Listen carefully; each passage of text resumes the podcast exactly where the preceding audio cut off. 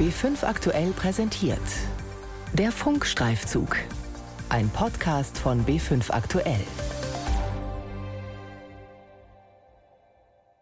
Corona-Schutzmaßnahmen haben viele Menschenleben gerettet. Abstand halten, weniger soziale Kontakte haben, das war und ist auch noch wichtig. Aber Kinder sind dabei leider sehr aus dem Blickfeld verschwunden. Ganz besonders Kinder, die zu Hause Gewalt erleiden müssen. Mein Name ist Christiane Havranek und ich habe schon im März darüber berichtet, welche Auswirkungen die Corona-Krise auf die Arbeit derer hat, die Kinder schützen sollen, die Jugendämter. Jetzt habe ich nochmal 20 bayerische Jugendämter befragt und es hat sich herausgestellt, in den Wochen der Ausgangsbeschränkungen sind die Meldungen von Kindeswohlgefährdungen teils drastisch zurückgegangen. Das liegt offensichtlich nicht daran, dass weniger Kinder gefährdet sind, sondern dass die Gewalt auch für Fachleute nicht sichtbar war. Erst jetzt kommen nach und nach immer mehr Fälle ans Tageslicht. Kinderschutz in der Corona-Krise. Gewalt bleibt zu oft unerkannt. Ein Funkstreifzug von Christiane Havranek. Hallo, hallo. Ich bin da zu unserem gemeinsamen Spaziergang. Familientherapeutin Andrea Pfahler holt eine alleinerziehende Mutter an ihrer Wohnungstür ab. Sie heißt Jasmin. Um ihre drei Kinder zu schützen, möchte sie nur ihren Vornamen nennen. Die vier leben in einer engen Dreizimmerwohnung in einem kleinen Ort in Mittelfranken. Hallo, Mama! Welches Fahrzeug wollt ihr nehmen? Ich. Kettler, dann gehen wir spazieren jetzt, oder? Ich nehme ein Fahrrad. Jasmin ist 34 Jahre alt. Ihre drei Söhne sind vier, fünf und acht. Sie kämpft schon länger mit Depressionen. Während die Kinder mit Fahrrad und Kettcar vorausfahren, erzählt Jasmin, dass die Corona-Krise für sie eine harte Zeit ist. Ohne Schule und Kindergarten, von früh bis spät in der engen Wohnung, ohne Rückzugsmöglichkeiten. Weil ich bin auch schon an meine Grenze gekommen, wo ich am liebsten mal so die Hand ausholt hätte. Ne? Da muss man sich dann selber bremsen, aber man, man steht selber unter Druck, unter Stress und die Kinder auch. Und dann gibt es Situationen einfach, wo sich alles aufräumt. Man kann sagen, man macht, was ich will. Die Kinder lachen dir ins Gesicht und machen weiter. In ihrer Kindheit musste Jasmin Gewalt von der eigenen Mutter ertragen. Deshalb möchte sie das ihren Kindern auf keinen Fall antun. Ich habe irgendwo einfach gemerkt, ich komme in so Verhaltensmuster rein wie meine Mama. Das möchte ich aber nicht dann ist es hilfreich, sich da Unterstützung zu holen, um das einfach zu vermeiden. Zum Beispiel, indem sie sich aus der eskalierenden Situation zurückzieht, vor die Tür geht, durchatmet und dann, wenn sich alle beruhigt haben, mit den Kindern darüber spricht. Solche Strategien hat sie sich mit Hilfe der Familientherapeutin Andrea Pfahler von der Kinder- und Jugendhilfe Betzelhaus in Gunzenhausen erarbeitet. Schon länger unterstützt sie die alleinerziehende Mutter mit Hausbesuchen.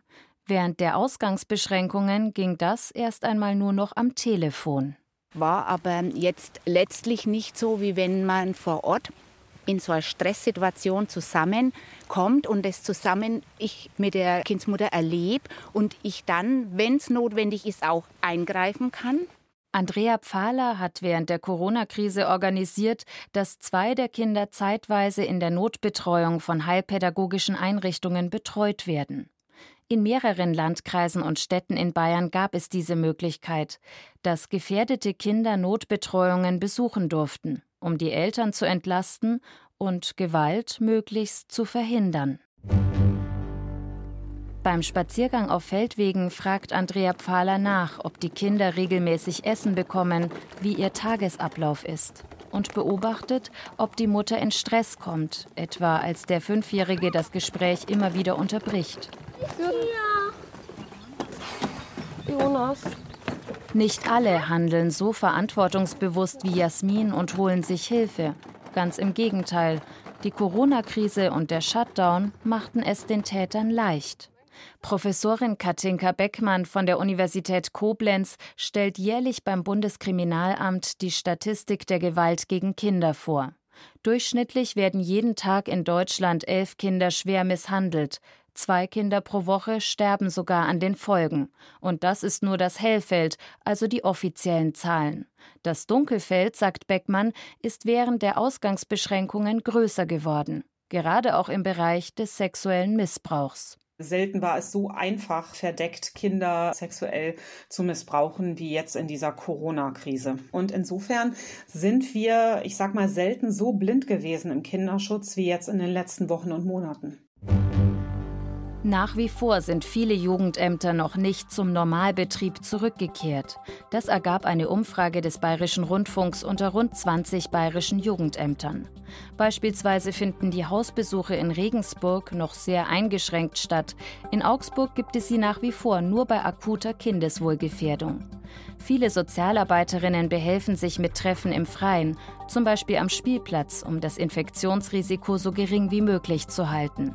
Kontakt zu halten per Telefon mit den Klienten hat nicht überall gut funktioniert. Der Landkreis Deggendorf berichtet etwa von einzelnen Familien, die die Corona-Krise als Zitat Vorwand für den Kontaktabbruch verwendet hätten.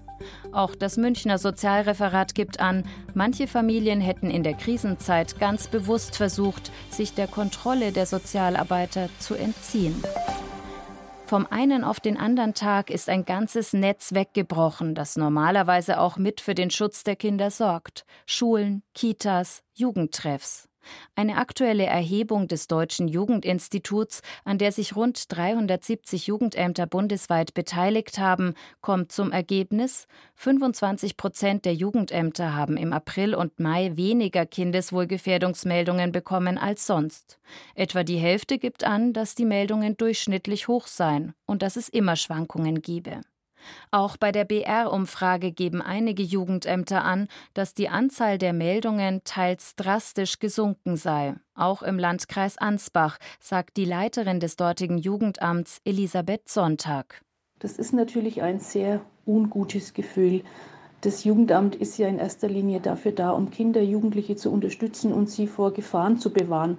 Und diese Hauptaufgabe, die wir haben, war natürlich jetzt in dieser Corona-Zeit äußerst schwierig durchzuführen. Und es bleibt immer äh, eine gewisse Unsicherheit und auch, auch eine gewisse Angst da, dass wir Fälle von äh, Kindeswohlgefährdung, von Misshandlung, Missbrauch, Vernachlässigung nicht entdeckt haben.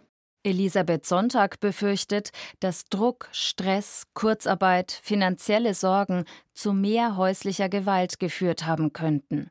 Wie viele andere bayerische Jugendämter auch bemerkt sie jetzt aber, dass die Nachfrage von Eltern, Lehrkräften und Erzieherinnen nach Familienhilfe langsam wieder steigt, je mehr Schulen und Kindergärten öffnen. Es sind oft vernachlässigte Kinder, deren Leid jetzt erst ans Tageslicht kommt. Das erzählt eine Sozialarbeiterin aus einem oberbayerischen Jugendamt, die offiziell kein Interview geben darf. Deshalb lassen wir ihre Stimme nachsprechen. Diese Kinder haben in den letzten Wochen nicht genug zu essen und zu trinken bekommen. Es gibt auch einige, die riechen sehr nach Rauch, weil die Eltern überall in der Wohnung rauchen. Diese Kinder waren teils wochenlang nicht an der frischen Luft, haben einfach gar nichts gemacht. Normalerweise bekommt ihr Team zwölf Gefährdungsmeldungen pro Woche. Während der Ausgangsbeschränkungen waren es teils so gut wie gar keine mehr. Kontakt zu den Kindern, die sie schon länger betreut, übers Telefon zu halten, war unmöglich, sagt sie. Die Sozialarbeiterin fand das so frustrierend, dass sie irgendwann anfing, die Dienstanweisungen des Jugendamts zu den Corona-Schutzmaßnahmen selbst auszulegen, wie sie sagt. Wir sollen eigentlich möglichst keine Hausbesuche machen. Wir haben ja extra Besprechungsräume, wo man mit Maske und Abstand sitzen kann. Aber ehrlich, das funktioniert nicht. Ich muss den Leuten ins Gesicht schauen. Aber mit Maske kann ich ja kein Gefühl entwickeln. Vor allem bei Kindern ab sechs. Die müssen ja auch schon Mundschutz tragen. Wir haben deshalb irgendwann aufgehört zu fragen, was dürfen wir, sondern was brauchen wir, um unsere Arbeit gut machen zu können.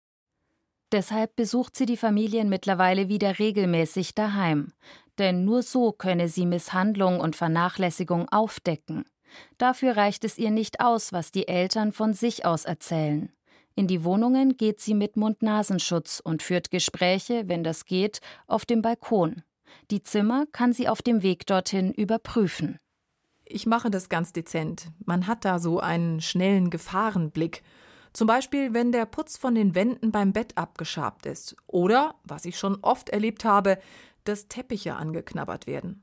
Das ist ein Zeichen dafür, dass Kinder nicht genug zu essen bekommen. Diese Kinder sind oft besonders ruhig, weichen Blicken aus, weil sie schon als Baby gelernt haben, es nützt nichts zu schreien. Sie resignieren irgendwann. Deshalb ist es ganz wichtig, dass sich Nachbarn beim Jugendamt nicht nur melden, wenn Kinder den ganzen Tag schreien, sondern auch dann, wenn sie lange nichts von einem Kind hören. Denn diese Kinder, sagt sie, haben ihr Leben lang gelernt, sich möglichst ruhig und unauffällig zu verhalten. Sie würden daher sicher nicht selbst um Hilfe bitten. Etwa jedes zehnte Kind hat in Zeiten der Kontaktbeschränkungen Gewalt erfahren müssen, vor allem wenn ein Elternteil finanzielle Sorgen hatte oder unter Ängsten und Depressionen litt. Das ergab eine repräsentative Befragung der Technischen Universität München. Das Bundesfamilienministerium schreibt auf BR-Anfrage, dass belastbare Zahlen zwar noch fehlen, dennoch habe die Corona-Krise offenbar dazu geführt, dass sich das Dunkelfeld ausweitet. Das bedeutet, Gewalt gegen Kinder findet zu oft im Verborgenen statt. Und in Krisenzeiten verstärkt sich das noch. Diese Sorge äußern auch Mediziner von mehreren Kinderschutzambulanzen bundesweit auf Anfrage des Bayerischen Rundfunks. Die Deutsche Gesellschaft für Kinderschutz in der Medizin schreibt von einem, Zitat, dramatischen Rückgang an Kinderschutzfällen im März, April und Mai. Es waren insgesamt weniger Kinder beim Kinderarzt. Vorsorgeuntersuchungen wurden verschoben. So haben Ärzte auch weniger Verletzungen entdeckt, die Eltern ihren Kindern angetan haben. Am Klinikum Fürth haben die Ärzte in den vergangenen Wochen etwa 70 Prozent weniger Kinder mit Gewaltverletzungen behandelt als sonst, sagt der Unfallchirurg und Orthopäde Dr. Florian Trini. Ja, man macht sich schon Gedanken, weil man ja auch weiß, die Kinder sind ja jetzt nicht in Sicherheit, sondern sie sind meistens genau bei den Tätern. Die Täter sind ja oft im familiären Umfeld, im Bekanntenkreis, nicht nur in irgendwelchen Einrichtungen. Der Kinderschutzmediziner rechnet damit, in nächster Zeit auch verschleppte Verletzungen aufzudecken. Dann sei es teils schwierig für die Rechtsmedizin, die Kindesmisshandlung nachzuweisen. Dr. Trini befürchtet außerdem, dass Kinder wochenlang vernachlässigt wurden, in einer Zeit, in der niemand bemerkt hat, dass ein Kind hungern musste. Mögliche Folgen Denkstörungen, Entwicklungsverzögerungen, Sprachstörungen. Wo man aber vielleicht, sage ich mal, wichtige Wochen jetzt verpasst hat. Die ganzen Vernachlässigungen, denke ich, werden in nächster Zeit doch deutlicher zutage treten und dann auch Meldungen über die Lehrkräfte oder Erzieher in den Kindertagesstätten und Einrichtungen dann auf uns kommen. Und ich denke, da wird noch einiges kommen, auch von den Kinderärzten dann. Auch Jugendämter rechnen damit, in nächster Zeit wesentlich mehr Kindeswohlgefährdungsmeldungen zu bekommen. Die Frage ist nur, sind sie dafür auch gut gerüstet? Die Kinderschutzexpertin Professorin Katinka Beckmann von der Hochschule Koblenz hatte Ende März in einem Brandbrief zusammen mit 100 anderen Wissenschaftlern davor gewarnt, während der Corona-Pandemie Hilfen für Familien komplett einzustellen. Sie gibt zu bedenken, dass die Jugendhilfe in Deutschland schon vor Corona kaputt gespart worden sei. Die Folgen massiver Personalmangel, schlechte technische Ausstattung, zumindest bei einem Teil der Jugendämter. Sie befürchtet, dass die quasi gar nicht nachkommen werden. Ja, ich sag mal, die sind ja jetzt gerade noch am Anfang und ich gehe davon aus, dass da noch sehr viel mehr aufgedeckt wird, ne, als jetzt im Moment schon sichtbar ist. Dazu kommt, das System Jugendhilfe ist durch die Corona-Krise angeschlagen. Freie Träger, die normalerweise im Auftrag der Jugendämter Sozialarbeiterinnen in die Familien schicken, kämpfen ums wirtschaftliche Überleben. Einige von ihnen werden, als Folge des Shutdowns und der weggebrochenen Hausbesuche, weniger vergütet, weil sie weniger Arbeitsstunden leisten. Am Telefon berichten mehrere Träger dem BR von wirtschaftlichen Nöten. Teils stehen sie vor dem Ruin, denn als gemeinnützige Träger haben sie keine Rücklagen. Teils sind Mitarbeiter in Kurzarbeit, selbst bei großen Organisationen wie Caritas und Diakonie. Kerstin Becher-Schröder, Gesamtleiterin der Kinder- und Jugendhilfe Betzelhaus in Gunzenhausen, sagt, man sei wohl fürs Erste mit einem blauen Auge davongekommen. Der Träger betreibt unter anderem heilpädagogische Tagesstätten und Wohngruppen und bietet aufsuchende Familientherapie an. Bei einer zweiten Pandemiewelle könnte es aber wirtschaftlich düster aussehen für das Betzelhaus, sagt sie und appelliert an die Kommunen. Jugendhilfe kostet Geld, das ist klar. Wir kosten auch nicht wenig, weil wir eine hochqualifizierte Hilfe anbieten, sehr fundiert und sehr differenziert. Und um Familien auch aus der Situation jetzt wieder gut raushelfen zu können, ist es sicherlich notwendig, dass wir nicht anfangen zu überlegen, an welcher Stelle können wir einen Rotstift ansetzen. Familien und Kinder brauchen Hilfe und Unterstützung. Also das darf nicht passieren, aber da haben wir schon Sorge. Im besten Fall können Sozialarbeiterinnen eingreifen, bevor es zu Gewalt gegen Kinder kommt. So wie bei der alleinerziehenden Mutter Jasmin, die von Andrea Pfahler unterstützt wird. Die Familientherapeutin ist beim Betzelhaus angestellt und aktuell in Kurzarbeit. Auch sie erwartet aber, dass künftig besonders viel Arbeit auf sie und ihre Kolleginnen zukommen wird, weil die Familien jetzt erst anfangen, die Corona-Zeit aufzuarbeiten wo man die Beziehungen in den Familien oft auch wieder zueinander finden lassen muss, wo vielleicht Narben geblieben sind aufgrund von verbalen Verletzungen, Übergriffen, wo es Aufarbeitungszeit braucht. Die alleinerziehende Mutter Jasmin ist sich sicher. Ohne Familientherapeutin Pfahler hätte sie vieles nicht geschafft und ihre Kinder wären nicht so gut durch die Zeit der Ausgangsbeschränkungen gekommen. Sie weiß, dass sich Eltern oft schämen, denen es so geht wie ihr. Natürlich sei es hart, sich einzugestehen, Hilfe zu brauchen. Aber. Aber spätestens dann, wenn man merkt, man kommt an einen Punkt, einem würde die Hand ausrutschen und man merkt, man kommt immer wieder in so eine Situation.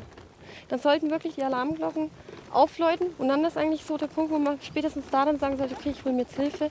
Vielleicht kann ich unter Anleitung und durch Gespräche raus aus diesem Kreis kommen und so Gewalt gegen die eigenen Kinder verhindern, bevor es zu spät ist. Kinderschutz in der Corona-Krise. Gewalt bleibt zu oft unerkannt.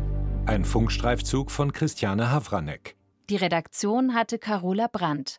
Den Podcast zum Funkstreifzug finden Sie wie immer im BR Podcast Center oder in der ARD Audiothek.